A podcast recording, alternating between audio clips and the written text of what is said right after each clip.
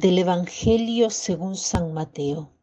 Entonces se le acercan los discípulos de Juan y le dicen, ¿por qué nosotros y los fariseos ayunamos y tus discípulos no ayunan? Jesús les dijo, ¿pueden acaso los invitados a la boda ponerse triste mientras el novio está con ellos?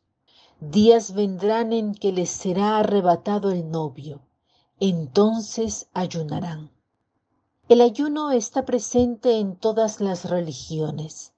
Esta práctica ascética es indispensable al hombre, justamente porque el hombre después del pecado original no es moderado, no es virtuoso. El ayuno ayuda mucho al hombre a desarrollar la virtud. Nosotros preferimos abusar y después ayunar en vez de aprender a comer. Pero el objetivo del ayuno debería ser también el de enseñarnos el arte de la moderación, saber decir no. Cuando no sé decir no en mi vida, significa que soy esclavo a las cosas de las cosas respecto a las cuales no sé decir no. Si una persona obedece siempre a las órdenes de otro, y no puede evadir esas órdenes, esta persona es esclava del otro. Nosotros somos esclavos de nuestras pasiones porque frecuentemente no sabemos decir no. Cuando me doy cuenta que no sé decir no a ciertas cosas, puede ser la comida o en otros ámbitos, quiere decir que somos esclavos, no somos libres y por tanto no tengo la virtud. Jesús quiere la virtud que es mucho más que el ayuno, pero el ayuno nos habilita a alcanzarla. El ayuno es fundamental. Lo hemos dicho, está en todas las religiones, pero en nuestra religión tiene otra connotación. Ayunar, Jesús lo dice expresamente aquí, ¿Pueden acaso los invitados a la boda ponerse tristes mientras el novio está con ellos? Días vendrán en que les será arrebatado el novio, entonces ayunarán. El ayuno de los cristianos es también un ayuno de luto, un ayuno que expresa sufrimiento, porque cuando el Maestro nos es arrebatado, hagamos memoria de la pasión de Jesús, nos unimos a su pasión. Algo muy bello que hay en nuestra fe, que nos ayuda, que nos da mucha esperanza, es entender que nuestro sufrimiento es útil. Es muy bello esto, porque hay tanto sufrimiento en nuestra vida. Sufrimiento a veces fruto de nuestros mismos errores.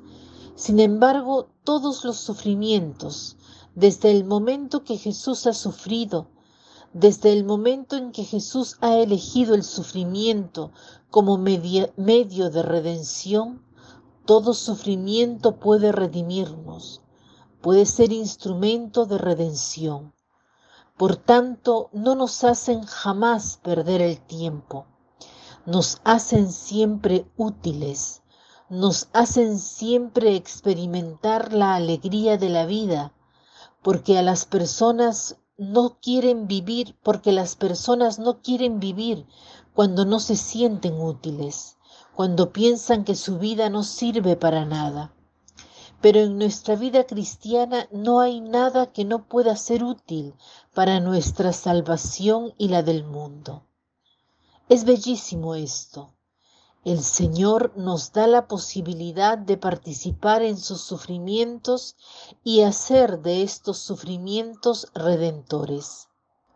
Es bellísimo un texto de la Salvifici Doloris, que es una carta que ha escrito el Papa Juan Pablo II respecto al problema del sufrimiento. Obrando la redención mediante el sufrimiento, Cristo ha elevado el sufrimiento humano al nivel de redención. Por tanto, cada hombre con su sufrimiento puede hacerse partícipe del sufrimiento redentor de Cristo. o sea, los que participan en los sufrimientos de Cristo, conservan en su sufrimiento una especialísima partícula del infinito tesoro de la redención del mundo y pueden compartir este tesoro con los otros. Qué bello, podemos participar en la redención del mundo. Hagamos hoy el propósito de ofrecer cualquier sufrimiento, incluso el mismo ayuno, las incomprensiones, los contratiempos, el dolor a causa de una enfermedad, sufrimientos de cualquier género que podemos tener en este momento. Ofrezcámoslos verdaderamente al Señor, comprendiendo que participamos en la redención del mundo. Cristo ha abierto la redención para el hombre porque Él mismo en su sufrimiento redentor se ha convertido en cierto sentido partícipe de todos nuestros sufrimientos. El ayuno mismo puede ser un sufrimiento que podemos ofrecer al Señor por la redención del mundo. Para concluir, el pensamiento de hoy es el siguiente, de Van Gogh. Él dice, Sufrir sin lamentarse es la única lección que debemos aprender en esta vida.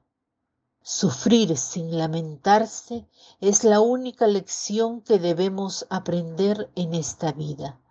Que tengan un lindo día.